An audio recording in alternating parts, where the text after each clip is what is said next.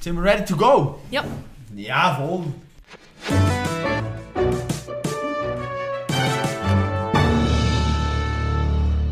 Liebe Kopfstark-Freunde, wir sind hier im wunderbaren Schangnau im Kanton Bern.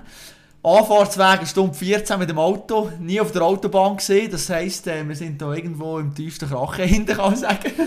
Wie auch wie von mir hockt Sina Siegenthaler, Snowboardcrosserin. Sina, wie geht's dir?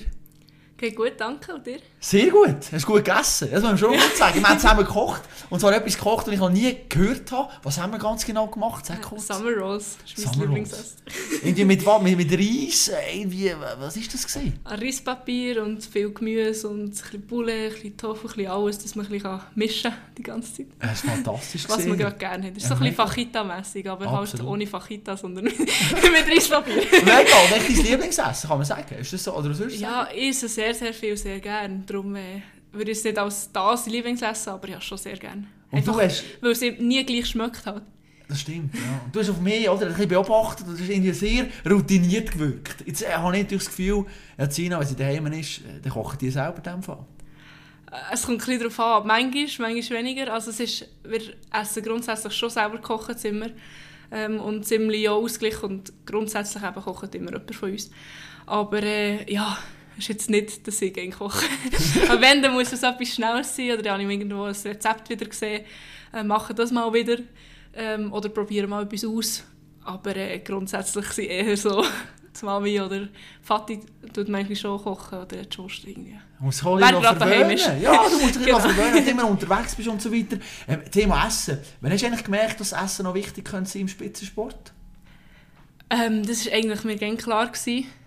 Das ist, ich denke, ich habe dort von daheim schon relativ viel mitgegeben bekommen, dass man halt so ein bisschen bewusst nicht gerade darauf schaut, jetzt auf Sporternährung in dem Sinn, aber halt mehr so, eben, wir haben einen riesengroßen Garten, hast du ja auch gesehen. Ja, mega, ey, fantastisch. Also, Genau. Das ist mega ähm, cool. wir- Wir sind, also ich bin so aufgewachsen, dass man das Zeug vom Garten nimmt, dass man Gemüse hat, dass man ausgeglichen ist. Äh, die Mutter ist, ähm, hat Köche gelernt, hat lange auf dem Beruf gearbeitet. Es ist ähm, irgendwo durch das Tourthema Ess, Mhm. die Esserei generell in unserer Familie. Wir essen alle sehr, sehr gerne. Und darum ist es wie immer klar gewesen und immer so ein Thema. Genau. Mhm. Aber ähm, so richtig damit befasst habe ich mich dann vor allem durch äh, die Weiterbildung, die ich gemacht habe, wo ich habe müssen pausieren beim Sport und genau. Es kann ja auch Belastung werden, das Essen. Nie Belastung geworden. Immer können einen Mhm. guten Umgang finden. Ja, ich würde schon sagen, ja. Ja, zum Glück. Also Ja, ich habe schön, äh, jetzt auf beiden Seiten nicht grosse Ausprägungen, dass irgendwie, also ich bin nicht Stressesser, aber ich sage nicht nichts mehr oder Mhm. so, wenn ich mal im Stress bin oder wenn ich irgendwie etwas danach ähm, habe oder ja, ich denke, das ist schon mal ein guter Ausgleich oder eine gute Voraussetzung, für dass man eben möglichst ein normales Verhältnis hat dazu, ja. Dezember 2023, erste Weltcup-Sieg von dir. Und ich bin jetzt, als ich ja, da, die Anfahrt, äh, habe ich mir ein bisschen überlegt, da, da ist Schangnau durchgefahren und äh, angefangen die Häuser zu zählen. Und es ist nicht eine wahnsinnig grosse Anzahl, so viel muss man sagen. Ähm, und dann habe ich mir gedacht, was ist jetzt da los gewesen, wo du den ersten Weltcup-Sieg hast gefeiert? Weißt, bist du da, ja, wenn du da gehst, posten, heisst da, hey Sina, super, hast gemacht, hey, genial, oder? Ja, ich war seitdem dann relativ wenig im Dorf, gewesen, muss ich sagen. Aber ich bin auch heute gerade noch schnell einkaufen für unseren Mittag, oder? Und ich bin auch angesprochen worden. Und es ist schon ähm, etwa die, also etwas los in dem Sinne, wenn ich irgendwo gar einen Spaziergang gehe machen da irgendwo, ähm, sehe ich gerne Leute und wir tauschen uns schnell aus und so. Es ist, ist cool, ja. Die Wie ist das Unterstützung, die ich erfahre. So ein bisschen, weißt du, ist das so noch... Also ich fände das verdammt geil. Ja, wenn doch einer sagt, super, Ja. wie du das machst und so, es gibt doch ein gutes Gefühl und so. Ja, ähm, das sicher. Es ist jetzt vielleicht, äh, ich finde es noch schwierig zu sagen, wie dass ich damit umgehe oder wie, wie cool dass ich es gang finde. Ich finde es sicher sehr cool, dass sich wie die Leute ähm, um diesen Sport interessieren, weil es ist halt schon sehr fest äh, Beat Feutz auch lastig hier immer und so total berechtigt ist und es ist einfach wirklich der Skisport, der sehr, sehr wichtig ist hier. Und ähm, dass dann Snowboard ähm, gleich auch diesen Anklang findet, finde ich sehr, sehr cool.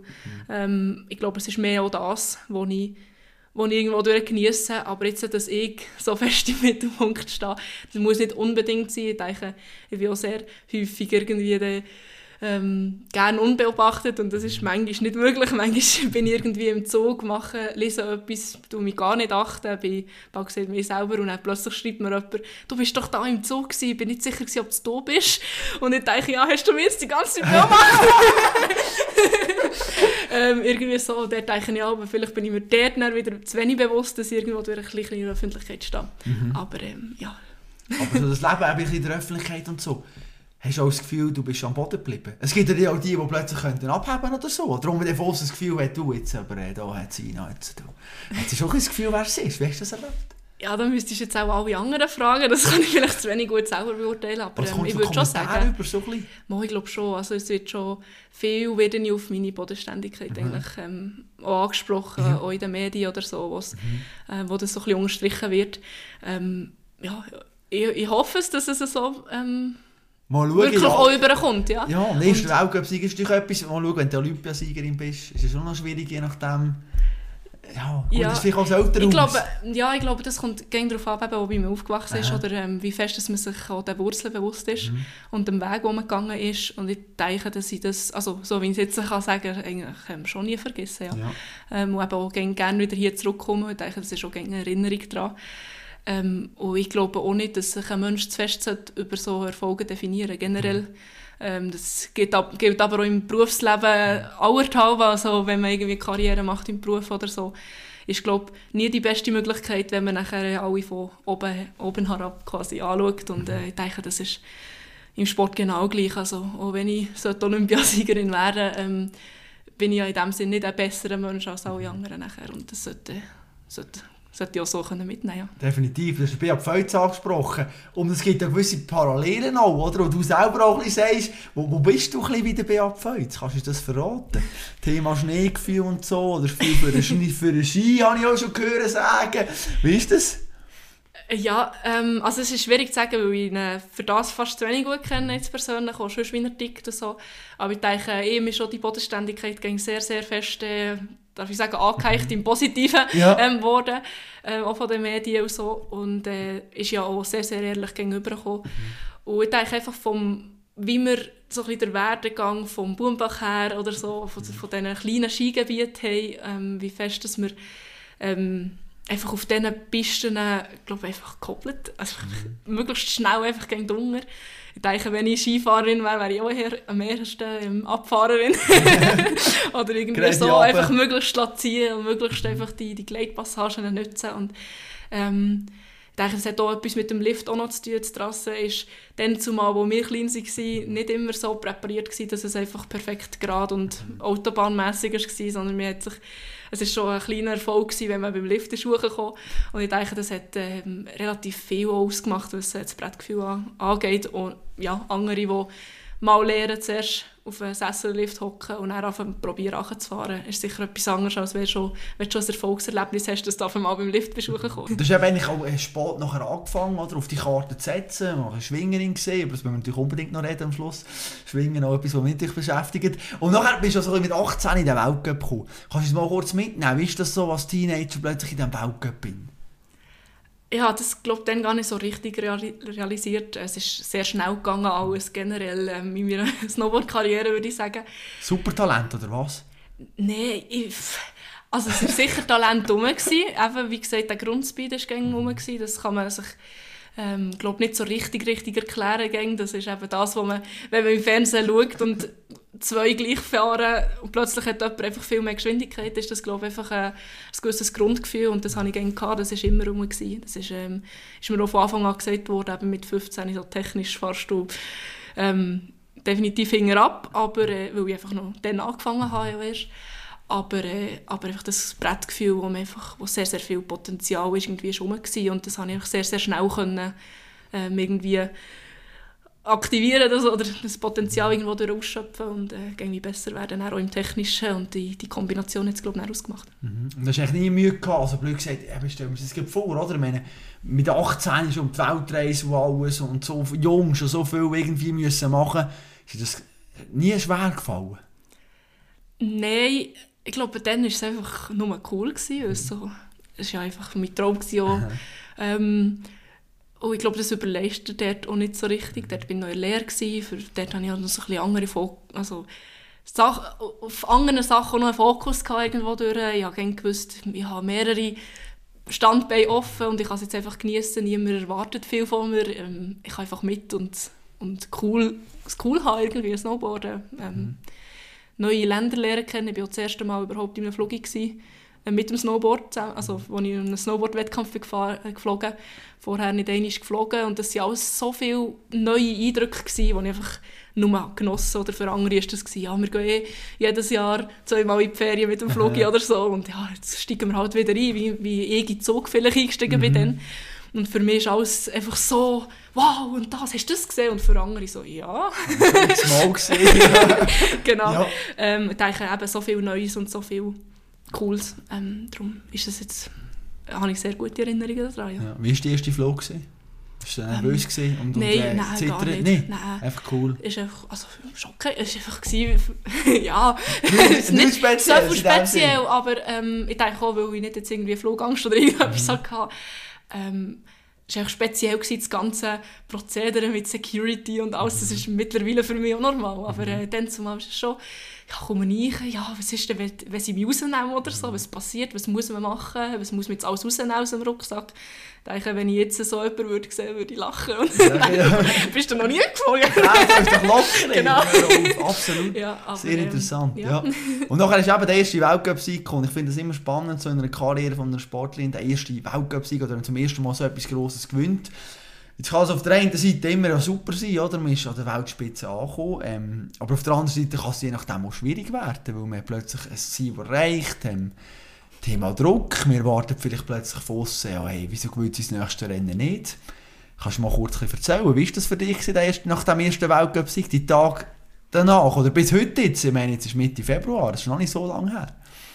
Ja, die, die paar Tage danach waren sicher sehr cool. Mhm. Generell einfach, ähm, es hat glaube wirklich sehr gut an mir, ähm, dass ich wie gemerkt habe, ich bin auf dem richtigen Weg. Aber es hat sich irgendwie ausgezahlt, so die, äh, den eigenen Weg gehen, die, die vielen Steine, die irgendwo durch auf die Seite geräumt, ob es auch dann noch gerade, äh, kurz vorher und so, wo einfach gegen wieder Sachen nicht aufgegangen sind und irgendwie habe ich mir gleich vertraut oder dem Gefühl vertraut, bin meinen eigenen Weg gegangen und es ist so aufgegangen. Ähm, eigentlich fast ein bisschen in Extremis dann an diesem Rennen.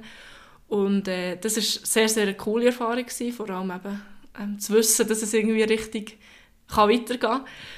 Ähm, aber ja, es ist jetzt, jetzt habe ich recht lange ziemlich Mühe gehabt, jetzt auch für irgendwo durch die Motivation wieder zu finden. Ähm, nicht, weil ich jetzt irgendwie das Gefühl habe, ja, jetzt habe ich alles erreicht und keine Ahnung was, mhm. sondern mehr so, weil ich mir selber Druck anfangen machen, wie du sagst. Mhm. Ähm, jetzt erwarten doch die Leute, jetzt erwarte ich selber auch. Ich habe gemerkt, ich, bin wirklich auch schnell auf dem Snowboard eigentlich, mhm. ich kann schnell sein, äh, mit den Trainings und so, die gefahren sind. Und äh, das ist irgendwo durch gerade eine andere Erhaltungs äh, Erwartungshaltung genau, mhm. dahinter. Und ähm, ja, sicher,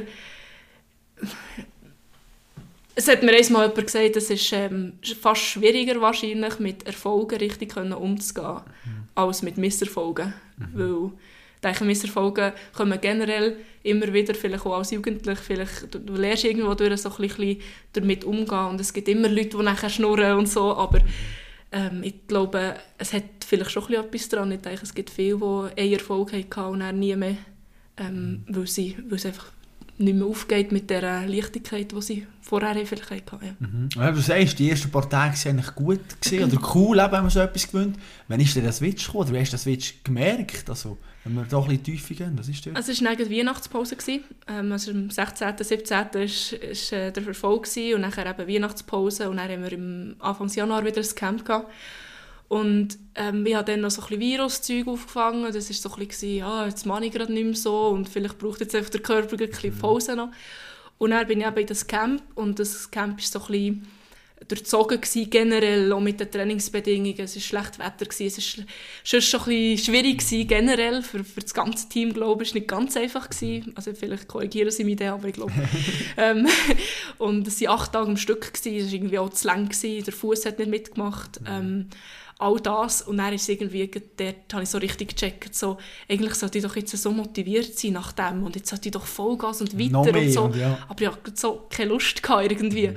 Ähm, und für mich war das gegen das, gewesen, was mich ausgemacht hat, die Leidenschaft, das Hobby, das, das Aufblühen auf dem Snowboard und dort habe ich das null gespürt und das hat mir dann Angst zu machen. Und ich glaube, dort bin ich so ein bisschen in eine Negativspirale gefallen ähm, auch für die nächsten Tage oder Wochen nachher, ähm, wo ich recht viel daran geschafft habe, dass, es irgendwie, dass ich möglichst wieder ein bisschen hochkomme. Ja. Negativspirale heisst das, man, man schläft schlecht oder man, man, hat einfach, ja, man, lacht nicht mehr oder man lacht äh, nicht mehr äh, mit, mit den anderen, mit den Kolleginnen, mit den Teamkolleginnen.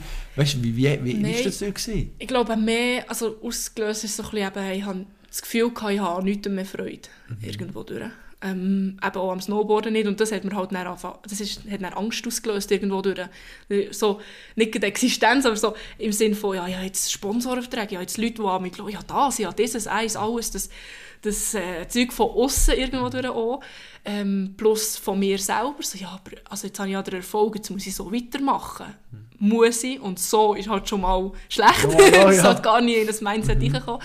Ähm, aber in dieser, in dieser Situation hat das irgendwie eben die, die Angst ein ausgelöst. Und ähm, der, wie gesagt, das ist so ein bisschen das, was mich immer motiviert hat, behalten, die, Freude an diesem Sport. Und wenn das plötzlich nicht mehr da ist, dann, das habe ich nicht gekannt vorher. Ich habe gäng irgendwie, wenn ich dann einen coolen Powder-Tag hatte, habe ich immer wieder Spass gehabt. Dann habe ich gesagt, ja, jetzt weiss ich wieder, wieso ich es mache. Und das habe ich irgendwie so nicht mehr gehabt. Und ich habe auch, es hat sicher auch mit den Schmerzen noch zusammengehangen. Mit dem, mit dem Fuß hatte ich recht ein Problem in diesem Camp eben. Und äh, dann bin ich irgendwie gepowdert und ich habe nicht einen Sprung gemacht, weil ich Angst hatte, dass wegen der Stein, Steinchen oder etwas nur verdreht wird, tut der Fuß eigentlich noch mehr weh und es ist so ein bisschen die eben darum Spirale oder gang wie mehr und dann, wegen dem ist es ja auch nicht lustig und wegen dem habe ich auch nicht mehr, mehr Motivation und bla bla bla. Ähm, ich glaube, das war so ein bisschen das. Gewesen. Kannst du kurz sagen, was ist mit diesem Fuß passiert genau? Wie hast, was hast du kaputt gemacht? Oder? Also es war äh, haargenau heute vor einem Jahr, gewesen, als ich ähm, in St. Moritz bin Ja. gestürzt und ähm, es ist vor allem Knorpelschade relativ äh, sehr ausgeprägt. Ähm, es hat auch alles andere noch ein bisschen ver verrissen und so, aber so die Banger und so ist eh bei mir ein bisschen mangelbar gewesen, schon vorher. ähm, aber eben der Knorpelschaden, der einfach relativ sehr präsent ist, immer noch, weil es ja, ich gehe sehr regelmässig wieder kontrollieren, um zu schauen, dass einfach das Gelenk nicht noch mehr Schaden nimmt. Es wird immer wie schlimmer. Es ist aber auch schwierig, um irgendein Heilversprechen zu machen, auch wenn ich würde operieren wieder. Ähm, es ist sehr, sehr schwierig, zum Gang wieder zu entscheiden, ähm, wie geht es weiter und äh, wie lange darf man es so machen, wie es jetzt im Moment ist. ist es, muss ich wirklich auf die Schmerzen gehen? Wenn es, wenn es mehr Schmerzen gibt, äh, muss ich dann? Oder gibt es irgendwelche andere Parameter? Und ähm, ja, das ist jetzt so ein bisschen das, was mich noch also- länger wird begleiten. Eben, aber aktuell ist es immer noch nicht gut in dem Sinn. Also Nein, nein. immer noch... Nein, es, ist, es geht gut für das Snowboarden. Das das ist aber sicher auch ein Faktor, wo mir so ein bisschen die Freude hat genommen weil ich einfach eben genau das, was ich, darf ich sagen, muss, vom Job her oder vom, vom Snowboarden, von den Rennen her und so, das schaffe ich, aber viel mehr darüber nicht. Das ist einfach, ähm, ich kann nicht wirklich mehr als vier, fünf Tage am Stück Snowboarden. Also wenn schon ein Topo-Event an einem Ort ist, wird es schon sehr kritisch und dann muss ich schon anfangen einteilen, dann muss ich Trainingsfahrten streichen zum Teil. Ähm, auch in Trainingslager danach, eben jetzt dann die acht Tage am Stück, kann ich nie eine Maus können durchmachen. Also dort bin ich auch relativ viel neben aussen gehockt und so. Ähm, und das macht natürlich nicht alles besser nachher. Und das sind so Sachen, eben, es, es längt im Moment vom, vom Aufwand, vom allem, von allem her, aber ähm, es ist sicher definitiv Verbesserungspotenzial da für, für andere Jahre. Dann. Und wenn es eben ja nicht so gut geht, ich jetzt aber gleich noch Wunder, mit wem redet man da drüber in so einem Camp? Also du bist einfach in diesem Camp in. Weißt ist man da als Athletin so weit, dass man den Trainer da das sagt, aber wir wollen vielleicht auch nicht die Schwäche eingestehen, weil es geht immer auch wieder um Selektion und so weiter. Eben telefonieren wir mal hey und erzählst es daheim. Wie bist du umgegangen mit dieser Situation? Wer du da involviert? Also es ist, wenn es gerade akut ist, ähm, wenn es wirklich in dem Sinn eine Form annimmt, die ich, ich nicht kenne oder so, dann rufe ich einen, Mentaltrainer an. Aber ähm, ich probiere der Team möglichst unabhängig zu sein, dass ich, mir so, dass ich bei solchen Sachen möglichst selber wieder kann mhm. schauen kann. Ähm, aber es ist sicher, also die Trainer müssen eingespannt werden, weil sonst, ja, wenn, wenn, wenn ich einfach neben hocke, ohne etwas zu sagen, ist auch nicht gut, weil dann ist, ja, was ist los, oder? Ähm, und jetzt beim Fuß habe ich mir glaube wirklich sehr eine gute Balance gefunden, dass ich einfach sagen kann, hey, es, ist, es geht nicht mehr und es ist, ist dann auch in mhm. Ordnung. Sie wissen ja auch, dass ich nicht jetzt einfach, ähm, weil ich gerade keine Lust mehr habe oder so, irgendetwas würde nicht mehr, also nicht weitermachen sondern äh, ja, das wirklich dann der Schmerz oder das ist spüren. Aber es ist sicher generell, also im, vom ganzen Körper her ist immer ähm, ist es ein Suchen und, oder ein, ein langen Finger irgendwo durch, welche Trainer kommen wieder mitschlagen, wenn ein Athlet auf sie zugeht. Und ich denke, der Tia habe ich relativ viel äh, müssen lernen in der letzten Zeit, dass ich, mhm. oder in den letzten Jahren, dass ich ähm, für meine, für, eigentlich so diesen Gefühl, die ich jetzt gerade habe, oder das, das, wenn ich das Gefühl habe, jetzt, jetzt ist gerade genug oder so, ähm, dass ich die Signale irgendwo durch ähm, kann lesen und das dann auch kommunizieren, weil sonst nützt es mir nichts, wenn ich es nur merke und dann gleich weitermache. Mhm. Und du hast das früher eigentlich nicht können? Hast du noch ein reflektiert? Oder wenn die Signale ja. sind zum Teil deutlich oder der Körper sagt, hey Mann, oder was auch immer? Nein, ich glaube, es ist sehr, sehr schwierig, weil ich merke sehr viel. Ähm, mhm. Generell auch, was, was schon abgeht so. Ähm, und ich bin auch sehr, ich reagiere schnell auf, auf Einflüsse mhm. irgendwo durch. Ähm, und dann kann ich auch, es ist, das ist ein Fluch und Sagen. Für viele ist es auch gäbig, eben, wenn, man, wenn man merkt, ja, dort muss ich vielleicht noch mehr ähm, ansetzen oder so. Und anderen, bei anderen Situationen ist es halt nicht gäbig, mhm. weil ich halt wirklich auch merke, äh, oder schnell vielleicht mal merken, dass irgendwie etwas vielleicht nicht stimmt oder so. Und ähm, es ist nicht gängig, es ist nicht gängig. Mhm. Kannst du mal ein Beispiel machen? Also, wenn ist denn nicht gängig? Also, in was für Situationen hast du da... Gerade in Wettkämpfen, also, ja. also wenn Wettkämpfe sind, also ich kann natürlich nicht, wenn, oder kann natürlich nicht, grundsätzlich ähm, kann ich nicht ähm, am Samstagmorgen sagen, wenn am Mittag ein Rennen ist, ja, ähm, ja jetzt habe ich gerade das Gefühl, es könnte gerade nicht gut sein und jetzt höre ich einfach auf. Ähm, man sollte es können machen, aber es ist halt überhaupt nicht, also wenn man so viel weniger Wettkämpfe hat wie wir, probierst du alles durchzustieren. Es kann ja auch mal sein, dass es an den Olympischen Spielen oder so nachher so ist und dann willst du vielleicht auch durchziehen. Mhm. ähm, aber ich denke, es kommt einfach darauf an, was es für Signale sind oder wenn sehr viel zusammenkommt, ähm, sei es mental, sei es körperlich, sei es jetzt im Moment sind es mehrere Sachen, die mich ein bisschen plagen und dann eben noch mental, wo irgendwie dazukommt, dass ich eben die Freude und ähm, das Vertrauen irgendwie, dass der Instinkt, habe ich das Gefühl, kann ich nicht so richtig aktivieren und dann habe ich das Gefühl, es wird gefährlich. Mhm. Und dann muss ich einfach dann nachher entscheiden, ja, bringt es jetzt, das zu riskieren oder nicht. Und mhm. in, in, für ein Training, je nachdem, ähm, kann es halt einfach mal bedeuten, dass es jetzt einfach zu gefährlich ist. Und ja, genug manchmal reflektiert, wenn ich Verletzungen hatte, ist irgendetwas im Vorhinein einfach, äh, wo, mir das, wo, wo ich es gemerkt dass es mhm. nicht gut kommt und ich habe es ignoriert. Und das Ignorieren wollte ich möglichst weg, wegbekommen. Logisch. Das Trainingslager war eben Anfang Januar, gewesen, dort umeinander. Wir haben jetzt Mitte Februar und ich glaube, wir, wir können offen zusammen reden und sagen, eben, wir hätten das Intro eigentlich am Montag machen Und das ist aber Gemeinde, nein, lass es lieber verschieben bis auf Freitag, auf, auf heute jetzt. Was ist denn das, was dich aktuell so ein am meisten beschäftigt? Oder an was bist du am Arbeiten, auch mit deinem Mentaltrainer? Was ist, was ist so das, wo, wo du sagst, ja, pff, da, irgendwie will es noch nicht so richtig dort in diesem Bereich? Es sind sicher im Moment eben, wie gesagt, sehr verschiedene Sachen. Es sind, ähm, gerade im Moment ist halt am wichtigsten, jetzt auf die nächsten Rennen herzuschauen, dass der Renninstinkt wieder vorkommt. Mhm weil es einfach eben in den letzten Rennen ein paar Sachen passiert, die ich einfach vermeiden will, die einfach auch zu gefährlich werden. Eben auch das Georgien also zum Beispiel? Das Georgien einen Sturz gehabt, der nicht hätte passieren definitiv nicht, wo einfach eine falsche Entscheidung war und das habe ich aus dem Kopf heraus entschieden und nicht aus dem Renninstinkt eben. Mhm. Ähm, ich bin nicht in diesem in dem Wettkampfmodus gewesen. ich bin nicht reingekommen, obwohl ich so fest probiert habe. Mhm. Ähm, und ich denke, das ist äh, das, was im Moment am wichtigsten ist, dass ich dort irgendwie wieder reinkomme, weil sonst wird es zu gefährlich. Wie gesagt, also der Rücken tut mir immer noch weh, das ist jetzt zwei Wochen her fast. Ähm, und das sind dann auch wieder Sachen, die wieder darin führen, dass es wieder nicht gäbiger ist, oder? Wenn ich dann Schmerzen habe während dem Snowboard, ist wieder ja, ähm, genau gleich mühsam und gleich wieder präsent. Ähm, das ist vor allem das. Und nachher ähm, sie sind gewisse, gewisse Aspekte, wo, wo jetzt einfach sich ein bisschen angestaut haben, so vom, vom Sieg nachher noch, oder von ähm, so Sachen, wo ich im Moment recht einfach am Lehren bin, auf mich selber zu hören und Genau. Manchmal gelingt es mir sehr gut, manchmal weniger. Mhm. Du sprichst den Wettkampfmodus an. Kannst du mal beschreiben, was, was, was, was fühlst du, wenn du in diesem Wettkampfmodus inne bist? Was ist das für ein Modus? Also das Beste jetzt für mich persönlich, ich, bin, äh, ich darf nicht nervös sein grundsätzlich. Ja. Also ein bisschen angespannt, ja. Ähm, ich habe ein, wenn ich eine Startnummer an habe, habe ich das grundsätzlich automatisch. Aber äh, Nervosität kommt bei mir nicht gut. Ähm, ich muss sehr ruhig sein am Start. Ähm, dann kann ich mich kurz aktivieren und dann bin ich, dann bin ich nicht parat. Also am liebsten schlafe ich noch fast nach, vor dem Start, weil ich so quasi entspannt bin und nachher muss ich mich können, ähm, aufraffen und gut ist und Vollgas. Ähm, und ich denke, das, also das, am besten kommt und das war jetzt das Cervinia so, gewesen, wenn ich wirklich einfach im, im Tunnel bin und nicht gross schaue, wer neben mir steht, ähm, kann so mein Startritual, sage ich jetzt mal, mit Oberschenkel klopfen und so und nachher bin ich irgendwie wie im Film und überlege nicht mehr bei Sachen. Also irgendwie passiert es nachher einfach, ich fahre nach Gefühl. Ich gehe so nicht mehr durch, ich tue nicht mehr, oh, da vorne muss ich das machen oder irgendetwas, sondern das mache ich als vorher mit Visualisieren. Ich sehr, sehr viel mit Visualisieren arbeiten. Und ähm, ja, ich glaube, das ist nicht das Beste, wenn ich fast gar nicht mehr checke, was eigentlich abgegangen ist, sondern ich fahre.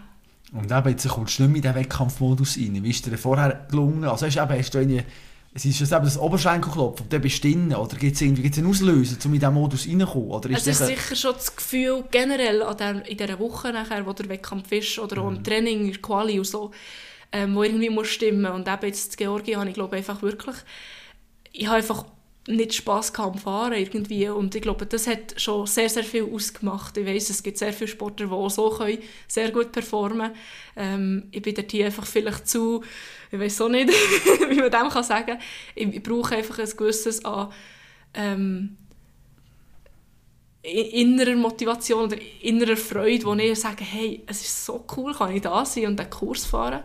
Und das hatte ich irgendwie in Georgien nicht gehabt, obwohl es mhm. eigentlich ein sehr lustiger Kurs war, so zum Fahren, aber ich bin nicht in das reingekommen und ich glaube, das hat nachher auch einen grossen Einfluss gehabt, dass ich eben nicht in den Wettkampfmodus bekomme, mhm. weil es mir wie fast das ist jetzt blöd, das ist nicht Sportler-Mindset, aber es muss auch nicht immer sein, ähm, dass, ich einfach, dass mir egal ist, wie es rauskommt. Mhm. Und das ist nicht gut. Das ist beängstigend. Also, sehr, ja, als Sportler, wenn du plötzlich merkst, es ist mir eigentlich egal. Genau. das ist ja... Genau, und das ist natürlich auch nicht einfacher gewesen, wieder aus dem fast raus also, ja, mhm. ähm, an dem arbeite ich eigentlich am meisten im Moment, dass, es einfach wieder, dass ich die Motivation wieder finde, das wieder und das wieder und das wieder. mhm. Aber ja. jetzt äh, habe ich deine Geschichte auch ein bisschen nachgelesen und eben, wir schon mal im Vorfeld auch telefoniert und haben mir ein bisschen Gedanken gemacht und ich habe mir überlegt, okay, wenn ich jetzt in einem Team bin, Teamsportler, und jetzt habe ich einen schlechten Tag und es geht mir nicht gut, dann kommt der Captain und sagt, hey komm, Sina, jetzt gehst jetzt machst du und so. Jetzt bist du in der Einzelsportart tätig. Inwiefern macht es schwieriger, dass man halt, ja, dass man halt im Schweizer Team halt Konkurrent ist und nicht Freund, blöd gesagt? Oder ist das, oder weißt, kann man da gegenseitig unterstützen? Oder ist es halt einfach so, dass man sagt, nein, also am Schluss ist jeder für sich selber halt ein bisschen verantwortlich? Ja, ich denke, es ist schon eher auch die Eigenverantwortung vielmals. Ähm, es, es, kommt sicher auch ein bisschen auf die Athleten drauf ab, wer das jetzt fragst oder so. Ähm, ich persönlich bin nie Teamsportlerin gewesen. Ich habe alles Mögliche mal ausprobiert. Ich habe jeden Sport gefühlt gemacht, den man machen kann, aber nie Teamsport. Also nie. Äh, das habe ich, ich weiß nicht wieso, das war nie meins. Ich wollte für meine Erfolge selber verantwortlich sein, aber vor allem auch für meine Misserfolge, dass ich selber weiß, was ich dann anders machen muss. Darum kann ich das nicht so richtig vergleichen. Was ich einfach so ein bisschen die Erfahrung mache, oder dass, ähm, wenn sich danach irgendein Athlet nicht so gut fühlt in irgendeiner Sportart, wo ähm, sagen jetzt ein Säckle oder irgendetwas so, ein Marathonläufer, irgendetwas so, auch dort gibt es ganz strube Verletzungen, das bin mir bewusst, aber es ist wie, du kannst es so ein bisschen besser wie abwägen. Es ist wie, ja, jetzt, jetzt geht es mir vielleicht nicht so gut, jetzt tue ich mich aber gleich irgendwie pushen, aufraffen und mache es. Und bei uns ähm, kannst du das sicher auch, es gibt sehr viele Athleten, die das gut können, ähm, aber der Team muss irgendwann einfach abwägen, wie gefährlich das eigentlich die Sportart ist und wie viel das eben passieren kann, wenn du einfach nicht 100% ready bist.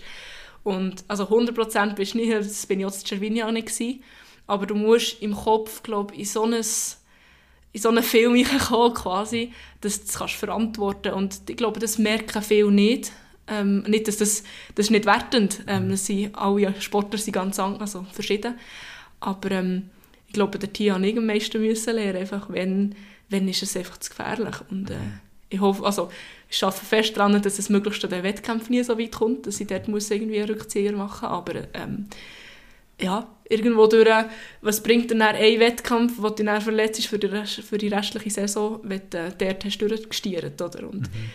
ja, kannst nie, du kannst es nie vorausplanen, wenn oder wenn nicht, mhm. aber ich habe einfach so viel die Verletzung analysiert, die ich einfach hatte und es waren so, so viele Red Flags vorher, die ich ignoriert habe und das will ich nicht mehr. Aber eben über so etwas redet man da im Team, über die Ängste. Oder ist man da, weißt du, so ein bisschen ja, vielleicht auch stolz oder ich will nicht Schwäche eingestehen und so, oder ist man da offen? Ich glaube nicht Sachen? unbedingt, dass es irgendwie der Stolz oder irgendetwas ausmacht. Ähm, ich, ich, rede weniger darüber, es kommt doch ein bisschen darauf an, mit wem jetzt mhm. oder so. Ähm, einfach schon nur, weil ich auch weiss, dass es ähm, dass alle in bisschen anderen Situationen sind. Mhm.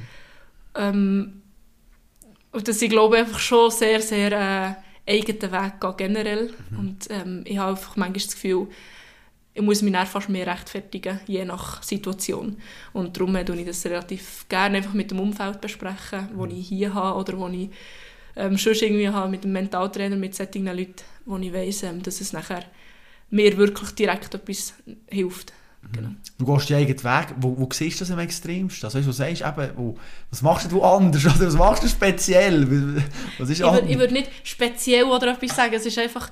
Ähm,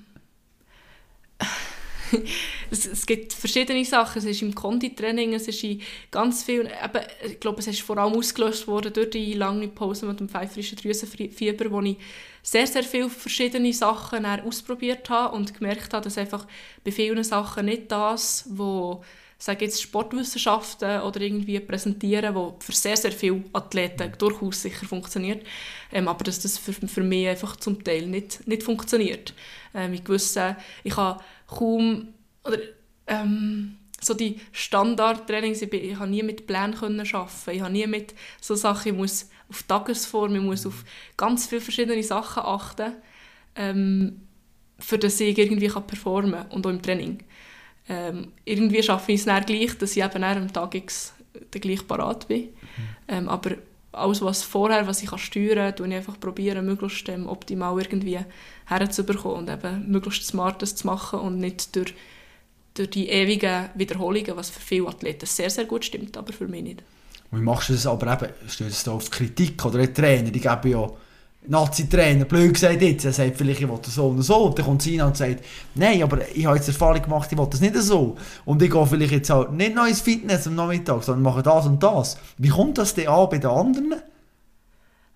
Ähm, es ist unterschiedlich, sage ich. Also, wie gesagt, mittlerweile achten wir dort hier auch nicht mehr so gross. Ähm, ich habe meinen Weg jetzt mittlerweile mhm. gefunden, aber habe ich lange ähm, Mühe damit. Und ich denke schon, eben gerade wenn etwas so ein bisschen, ähm, durch Sportwissenschaft oder ja, es, man hat durch Erfahrungswerte ist das und das jetzt am besten. Und ich sage dann, das passt für mich im Moment nicht. Ähm, ist es schon manchmal so ein bisschen, ja, keine Ahnung, was, was jetzt und so, mhm. Geschichten. Aber ich weiß einfach in dieser Situation vielleicht, dass jetzt statt dass ich das Beintraining mit anderen mitmachen, vielleicht etwas Oberkörper machen. Mhm. Dafür kann ich vielleicht am nächsten Tag das andere machen oder irgendetwas so. Und es ist einfach ähm, sehr tagesabhängig nachher, je nachdem. Und ähm, ich weiß einfach mit der Vorgeschichte, dass es einfach dass auch nicht alles drin liegt, wo, wo andere machen. Oder es ist, wenn du ich habe 18 Monate nicht trainiert, im, im Alter von 20. Das ist extrem, also da geht extrem viel kaputt in dieser Zeit. Ähm, und ich bin zurückgekommen, habe drei Monate trainiert, habe wieder verletzt, eine Verletzung gehabt, das Knie kaputt gehabt, habe den Tierreha gemacht, habe wieder paar Monate trainiert, habe den Fuß kaputt gehabt. Ich habe wie gar nie so einen richtig, richtigen Aufbau können machen Und wenn ich jetzt genau das Gleiche immer könnte leisten wie alle anderen, die das Leben lang so trainiert haben, wie sie mit ihren Konditrainer, kaum Verletzungen vielleicht oder so Sachen, dann machen sie verdammt viel falsch. Ja, ja logisch, ja. ja, blöd gesagt. Ähm, und das habe ich mir zuerst mega müssen bewusst werden, dass der Tier einfach ich einen längeren Aufbau im Moment muss planen, auch wenn ich ein Knie kaputt habe, geht der Reha länger, weil ich einfach nicht die gleichen Umfänge machen kann, schon nur von Vorgeschichte her. Und äh, ich bin überzeugt davon, dass das wieder besser, also dass es wieder gut kommt und dass es in ein paar Jahren sich ausgleicht. Aber im Moment ist einfach sehr, sehr wichtig, dass ich smart trainiere und weniger einfach immer hobeln. Mhm. Und was macht es mit dem Selbstvertrauen? Überlege mir das was, wenn man sieht im Trainingslager, die anderen trainieren mehr. Das ist auch noch schwierig, weil man hat ja immer das Gefühl, oder jetzt auch im Sport, eben der, der mehr macht, ist am Schluss auch besser.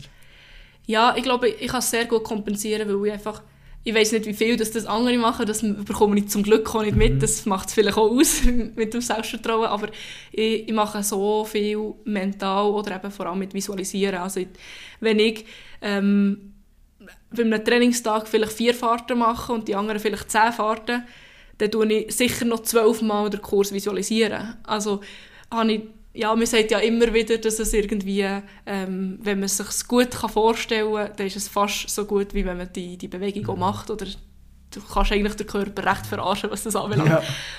Und äh, der Erfahrung nach ähm, habe ich auch das Gefühl, dass ich auf das sehr, sehr gut anspringe. Also ich kann auch zwischen zwei Läufen etwas visualisieren und denke dann während dem Fahren nicht einmal mehr dran und mache es richtig. Und das heisst ja, dass es funktioniert.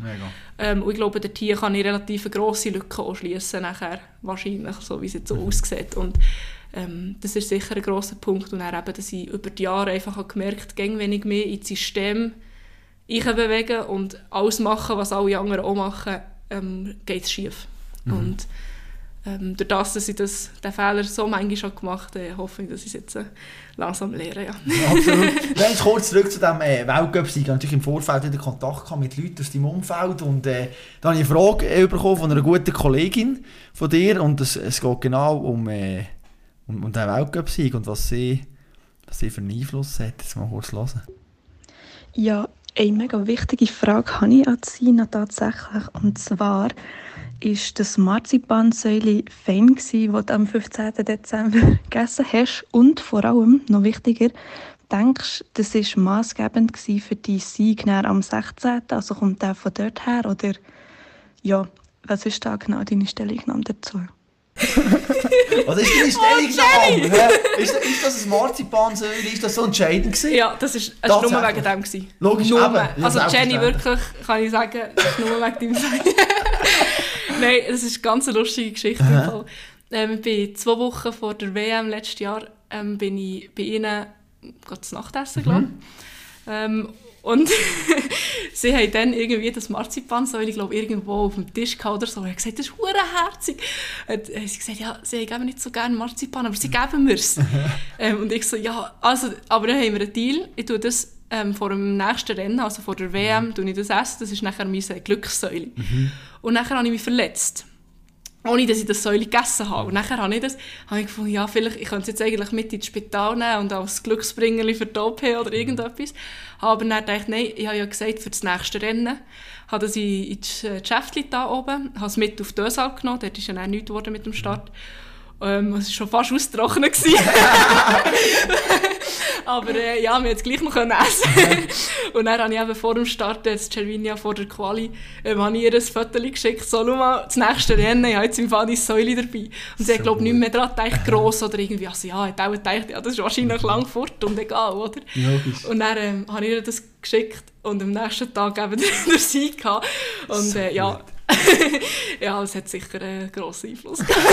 aber, aber, aber, Nein, weißt du nicht, das ist, ist äh, mega herzig. Gewesen. Bist du ein bisschen abergläubisch, was so Sachen betrifft? Nein, das nicht. Nicht? Nein, Musst du nicht irgendetwas machen? Oder? Nein. Nein, das habe ich mir von Anfang an gesagt, dass ich das äh, gar nicht anfangen schon nur weil, vor allem wenn es irgendetwas Materielles oder etwas, mhm. was man muss dabei haben muss, dann kommt plötzlich irgendwie ein Koffer mal nicht an oder irgendetwas ist das nicht dabei und nachher ist alle Geister gegen dich. Nein. Mhm. Aber ähm, das ist, ja, also Nein, nein, das nicht. Aber ähm, denke, es war einfach der, der lustige Ding mit dem Säule. Es ist ein ganz herziges Säule. Total. Komm, ich will gerade noch die nächste Person reinholen. Und zwar, ähm, wir haben schon vorher geredet heute, äh, von der Lara. Darum habe ich sie natürlich kennt. Ich habe mit ihr natürlich Kontakt gehabt. Ah, ähm, äh, genau, muss ich noch sagen, die Lara ist erwähnt worden und hat gesagt, ah ja, genau, ich kenne sie irgendwie. Und dann habe ich gedacht, oh scheiße, ich dürfte sie gar nicht kennen, weil ich bei diesem Sport gar nicht daheim äh, Du hast aber glaube ich nicht gemerkt, oder? Nein, ich, äh, gut, nicht. bin ich froh. Bin ich froh. Und zwar ähm, erzählt sie uns auch kurz etwas etwas, wie sie die erlebt hat? Zweitens, was ist typisch Sina? Ähm, da ist mir vor allem in den Sinn gekommen, dass sie keine frühe Aufsteherin ist und dass sie vor allem am Anfang, wo sie im Team war, ist wirklich immer auf die letzte Minute gekommen. Also wenn es 38 geheißen hat, ist sie 38 da gewesen. Und wir sind alles so ein bisschen Stressköpfe gewesen und sind halt immer schon am Viertel parat. Das hat uns ab und zu wirklich brutal hässlich gemacht. Ähm, ich glaube, sie hat sich einfach ein bisschen besser. Jetzt ist sie sicher so am 27 oder 28 dort. Aber trotzdem, am Morgen ist sie eigentlich nicht ansprechbar und ist, glaube ich, alles andere als ein Morgenmensch. Und genau, weil ich habe meinen Wecker wahrscheinlich etwa, wenn wir zusammen im Zimmer waren, dreiviertel Stunde oder eine Stunde früher als sie gestellt. Tatsächlich, nicht ansprechbar am Morgen. So schlimm, komm jetzt.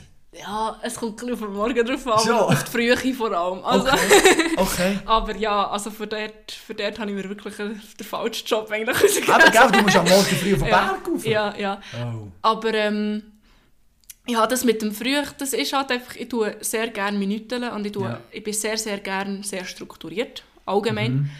Ähm, und das ist halt, es resultiert darin, dass ich wirklich jeden Abend mache ich es perfekt, mein Zeug zu wägen. Also die Sachen quasi Mhm. in Reihenfolge, wo ich es anlege, in Reihenfolge. Einfach, das, ist, das hat so einen akribischen Tag- oder Morgenablauf quasi, dass ich ähm, ja, eigentlich das halt wirklich auf die Minute kann planen kann. Und dann äh, stehe ich halt nicht wirklich früher auf und wenn es am halb heisst, dann bin ich halt um 29 draussen. ja, meine, ja, wenn man dann abmacht, lang? sollen, sie, sollen sie sagen, Viertel ab, dann bin ich Viertel ab draussen, Ja. Ähm, aber ja, es hat, es hat sich jetzt ein bisschen verändert, je nachdem, wer mit mir im Zimmer ist oder so. Ähm, stehe ich halt automatisch ein bisschen früher auf, je nachdem, Ja. das der Wecker geht. Und Aber nie gross spät kommen in dem Sinne. Nein, spät komme ich nie. Nicht. Nein, es ist Einfach wirklich knapp. ich tue einfach so fest pingelig planen Mhm. und ich bin so fest strukturiert, dass es einfach, einfach immer perfekt längt. Okay. Quasi. Oder perfekt einfach so zwei Minuten vor bis 0, also bis Punkt. Dann bist du dort. Genau. Mehr oder Ja. weniger. Grandios. Hey, Leute, kurz ähm, auch noch über deine Schwingerkarriere natürlich reden. Das ist mir ganz ein Anliegen. Und ich habe mich gefragt, ja, wie kommt jetzt so ein Mädchen wie du zum Schwingen überhaupt? Also eben, wenn man schaut, oder, wie viele Frauen schwingen überhaupt, das sind bei ein paar hundert, aber das ist schon gut zählt. Warum bist du zum Schwingen gekommen? Ähm, schon durch die Familie, also kannst du mal in die Stube rumschauen. Ja, aber hey, der Zuhörer, der das nicht sieht, ja, wir Ja. haben Glocken, wo wir haben Kränze, die da sind, oder, von dem her. Genau, also ähm, es ist schon familiär bedingt Mhm. vor allem und er hat, ähm, ich glaube, wir sind so, der Brüder und ich, jetzt im Moment mache ich sehr viel mit der Schwester, Mhm. ähm, aber als Kind sind wir, glaube relativ, haben wir sehr verschiedene Interessen gehabt, Mhm. äh, die Schwester und ich, und dafür habe ich alles mit dem Brüder gemacht. Ähm, und er ist halt sehr früh ähm, so ein bisschen auf, auf, wie soll ich sagen, der Vater hat immer vom Schwingen geredet, wir sind viel an Schwingfest gegangen, die Mutter hat äh, auch familiäre Geschichten von Schwingen. Ähm, und er war wie automatisch drin als Bub, oder? Das war wie klar. ja, logisch. Und ähm, ich habe einfach gegen das machen, was er und er das, was ich. Und dann sind wir irgendwie haben wir so viel auf dem Trampolin unter oder so haben wir geschwungen. Irgendwann hat er dann das erste Schwingfest gehabt und ich gefunden, ja, dort möchte ich eigentlich auch gehen. Dann haben äh, die Eltern gesagt, ja, also da mit irgendwie 8, 9, mit den gleichaltrigen Buben alles, ohne Training an einem Schwingfest oder nur mit dem, mit dem Brütchen trainieren, ist vielleicht nicht die schnellste Ding. Äh, bin dann mitgegangen und dann jetzt ist dort hier ein Flyer gewesen. Eine Woche später ist es ein Frauenschwingen am gleichen Ort und ich dachte, ja also, da gehe ich dann. und so hat es mich irgendwie raus- reingenommen. Hast du Aber eben, es ist- gewonnen? Nein, nein. Das, aber bist du gut gewesen? Ähm, ich hatte zwei, drei Mal einen Schlussgang gehabt, ähm, gemacht. Aber jetzt nicht irgendwie, ich war regelmässig in den Zweigen, gewesen, das schon, oder fast immer eigentlich, aber äh, es ist auch, wir würden es mir jetzt nicht mehr geben, aber ich war dann zumal sehr klein und sehr, sehr dünn gewesen. und äh, irgendwie in diesen Alterskategorien kommt es halt schon auch noch sehr fest auf die Kraft und alles drauf ab und nicht nur auf Technik. Und dort ist, äh, habe ich dann zwischendurch schon auch müssen durchschauen, auch schon nur von dem, von dem Aspekt her.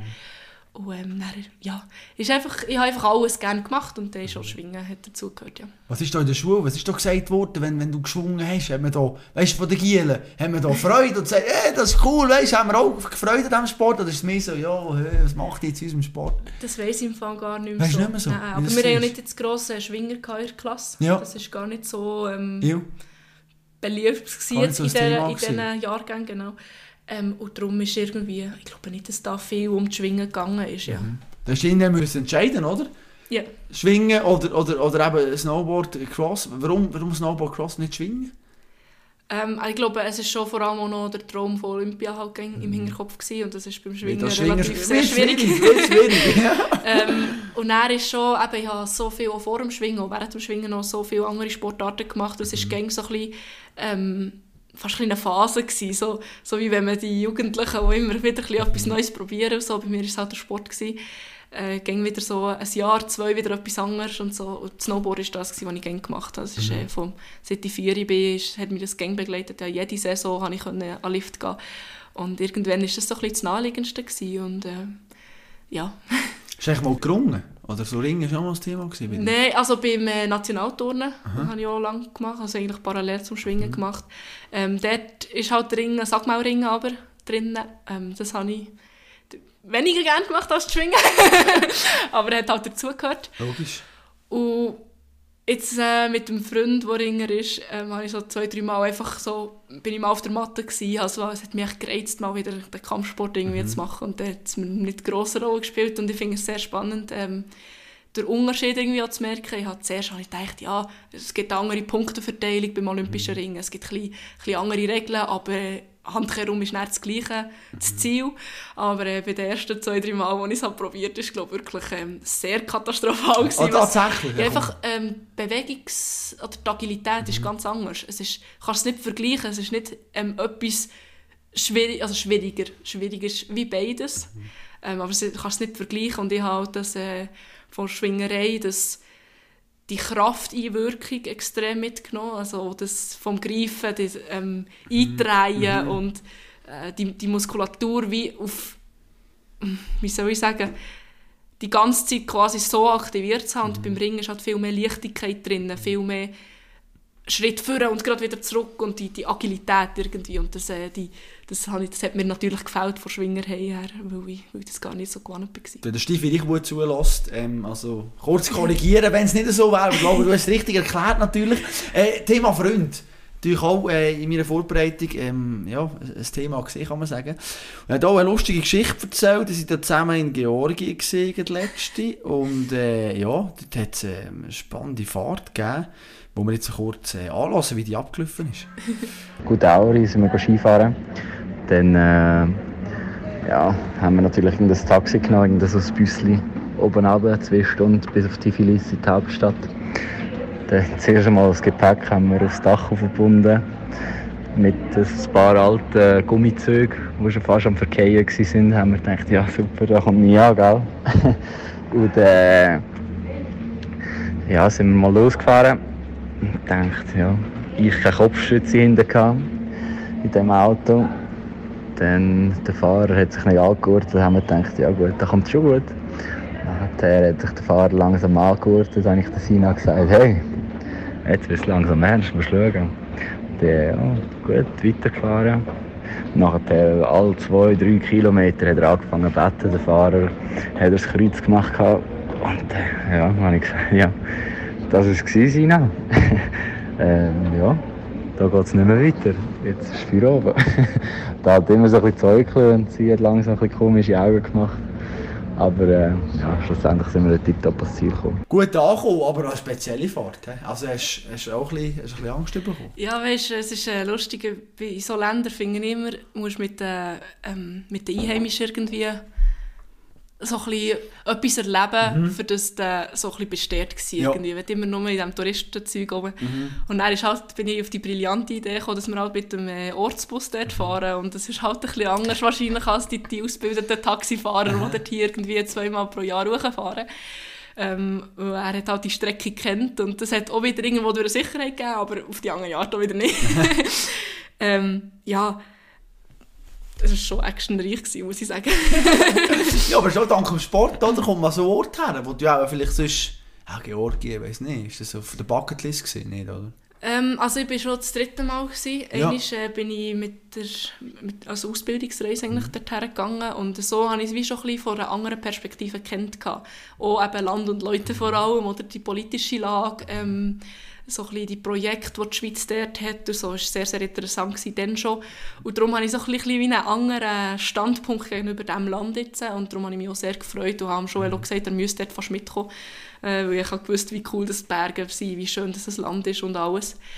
Ähm, Ja, aber es ist hat sicher viele Länder, wo ich jetzt schon nicht gerade unbedingt in erster Linie hergehen. Ja. Mhm. Wir haben die Olympischen Spiele schon angesprochen. Höre jetzt von der Sina, dass sie sagt, ich will Olympiasiegerin werden? Ja, ähm, wie gesagt, es ist schwierig in dieser Sportart, glaube dass man die, dass man das dass alles so viel aufgeht ja. nachher an diesem Tag. Darum sage ich eher die Medaille, wenn das okay. Ja, ist, ja, ist schlecht. Man. Ist schon mehr Selbstvertrauen, als sonst genau. gewisse Schweizer sind. Oder wir sind eher zurückgehalten. Also ja, nein, die Medaille wollte ich schon. Oder sicher äh, bei einer WM, WM oder Olympia mhm. und oder am liebsten. Ja. Ähm, aber äh, eben, es ist wie, wie soll ich sagen, ich tue mir nicht so gerne Resultatziele setzen, mhm. generell. Auch, auch, wenn ich irgendwie jetzt merke, ja, der Kurs liegt mir, tue ich nicht sagen, ich will jetzt unbedingt auf das Podest oder irgendetwas. Nicht, weil ich es nicht im Hinterkopf habe oder nicht, weil es nicht cool wäre oder so, mhm. sondern einfach wirklich, weil, ähm, weil es mir fast zu fest Druck gibt, gleichwohl, um äh, in gewissen Situationen nachher äh, einen Fehler zu vermeiden oder irgendetwas so. Und äh, das ist wie soll ich sagen, ich, ich tue sehr, sehr gerne einfach Hit für Hit nehmen. Und mhm. so kommt es auch gut, also, oder meistens gut, wenn ich es so kann umsetzen kann. Mhm. Jetzt, das Cervinia habe ich fast schon damit, nein, nicht damit gerechnet, du glaubst gerne daran, dass es längt für weiter, aber hier war, ich habe nichts zu verlieren und mhm. schaue jetzt einfach mal, wie der erste Hit rauskommt. Und dann habe ich dann geschaut, dass es im Halbfinale auch wieder so klappt und dann ist es im Finale auch wieder so gegangen und ich glaube, das ist, äh, bis jetzt hat sich das auch sehr bewährt bei mir. Das ist brutal interessant, Sina. Wir können ja noch lange zusammen reden, aber jetzt ist es ja so, dass du ja noch am Anfang von der Karriere stehst, obwohl du natürlich schon x Jahre eigentlich schon dabei bist. Und ich bin mir sicher, im nächsten Winter trifft man sich wieder und wir schnorren wieder zusammen. Und wir sind gespannt, wie deine Situation dann aussieht. Aber eine letzte Frage habe ich natürlich noch. Und zwar, wie viele Vögel hast du eigentlich schon mal gefangen in deinem Leben? Ey, nein. Nein, mich natürlich schon wundern, und? ja, noch kennen. Noch also, kennen? Vielleicht unsere Katzen mal im Fall. Okay, das ist noch kennen ja. Aber vielleicht musst du mal anfangen. Nein, warum die Frage stellen? Wegen der super Begegnung gehabt. Sind zwei äh, junge, junge Kinder, ja. Sie sind äh, auf, auf die Terrasse gekommen und äh, haben breitesten, was ist das für ein Dialekt? Emmentaler Deutsch. Haben erklärt, oh, was ist er Sydney oder etwa? Erklärt, was er jetzt daheim alles probieren. Und jetzt haben sie eben viel zu viele Spatzen und jetzt haben sie hier Käfige aufgestellt und wollen Spatzen von. Und ich habe das so cool gefunden. Und ich muss sagen, ich habe noch nie einen Vogel gefangen. Also der ist uns auch, der steht wahrscheinlich schon ein bisschen voraus. Aber äh, mal schauen, was wir da noch einführen. Und äh, hoffentlich äh, ja, fährst du dann noch so eine Olympiamedaille ein, oder? Das werden wir dann schauen. Bin gespannt. Ich wünsche dir alles Gute. Weiterhin, Sina, und äh, habt Sorge und ja, wir hören sich. Ich freue mich drauf. Mach's gut. Ciao, ciao. Danke vielmals. Ja, super, ey. Hast du super gemacht, ey. Ja, Weltklasse, ey. Super. 40 ah. Minuten, ist perfekt. Wie lustig.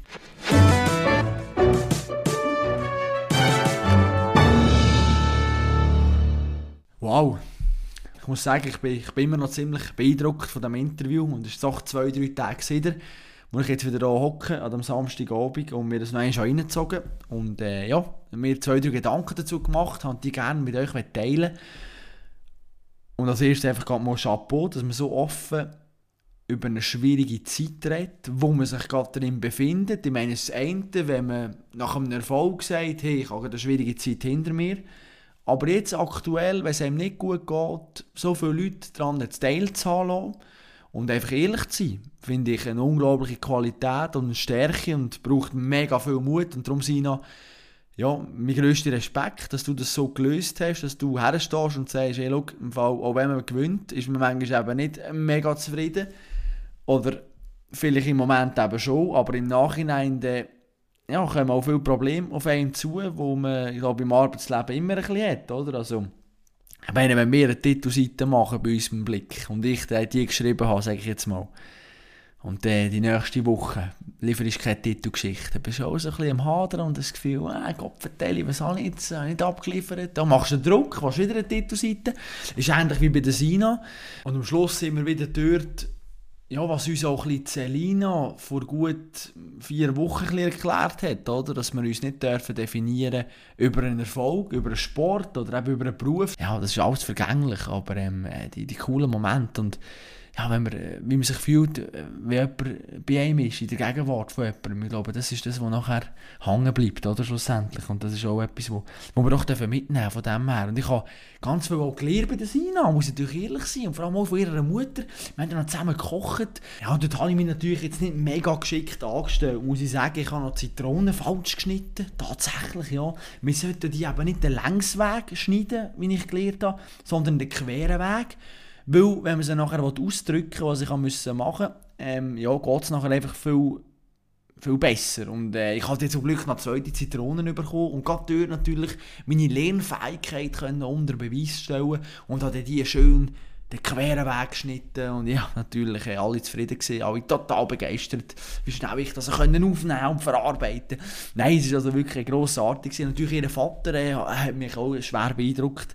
Ich als Schwingfan, er natürlich ähm, ja, als Mitglied, als Ehrenmitglied, muss man sagen, vom Eidgenössischen Schwingerverband, oder? Er hat zwar nie einen Kranz gewonnen, muss man sagen, aber ist äh, sehr lang Funktionär gewesen, jegliche Sachen hat er da, ja, mitbestimmt und äh, mitgemacht und so weiter und so fort und ja, der hat Geschichten zu erzählen, es ist grossartig.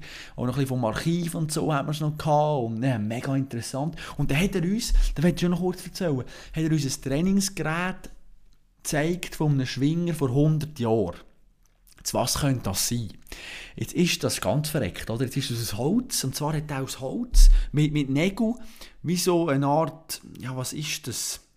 Wie so, ein, so etwas, das man kann, kann tragen oder wie so ein bisschen, mm, ja, so ein bisschen wie, wie etwas, das kannst Wäsche tun oder so. Ja, ich kann es nicht schlecht beschreiben, aber es, du kannst es, es hat links und rechts so einen Griff und du kannst auflöpfen und in der Mitte jetzt so ein Loch, oder, wo du kannst Zeug rein tun. Und also ich meine, nur schon, wenn man das nicht gefüllt hat, das Loch dort in dieser Mitte, also wenn du eben auf, aufgelöpft das hast du auch gemerkt, oder? Wobei ich natürlich jetzt nicht bekannt bin für meine Oberarme grundsätzlich, aber da ist das so gewesen, dass der früher hat man das noch mit Käse und Sand gefüllt und dann haben die so trainiert und das irgendwie aufgelöpft und über den Kopf übergestoßen und ja, ganz verreckt. Also wir haben dann noch ein bisschen Zeitreise gemacht in vergangenen Jahrzehnte, Jahrhunderte muss man schon fast sagen. Und darum alles in allem sind das fantastische Stunden bei der Sina. Und ich freue mich auf ein Wiedersehen und ja, bin gespannt, was da noch so geht und ich bin mir sicher, dass wir äh, an der nächsten WM oder der, ja, vielleicht sogar an den Olympischen Spielen in zwei Jahren wieder etwas von der Sina Siegenthaler werden hören. Jetzt schauen wir auch noch ein bisschen vor, aber nicht ganz so weit vor wie bis 2026 zu den Olympischen Spielen, sondern wir schauen auf die nächsten zwei Wochen. Wer ist mein nächster Gast? Ich will gar noch nicht zu viel verraten. Es ist eine Weltrekordhalterin und sie ist im Wassersport tätig. Mehr tun jetzt mal gar noch nicht verraten, vielleicht kommt ihr ja drauf. Wenn ihr äh, drauf kommt, könnt ihr mir gerne schreiben. Ich freue mich immer auf die Person und ich bin gespannt, das wird wieder ein super Gespräch und ich hoffe, du bist auch dann wieder mit dabei. Mach's gut und bleib sportlich.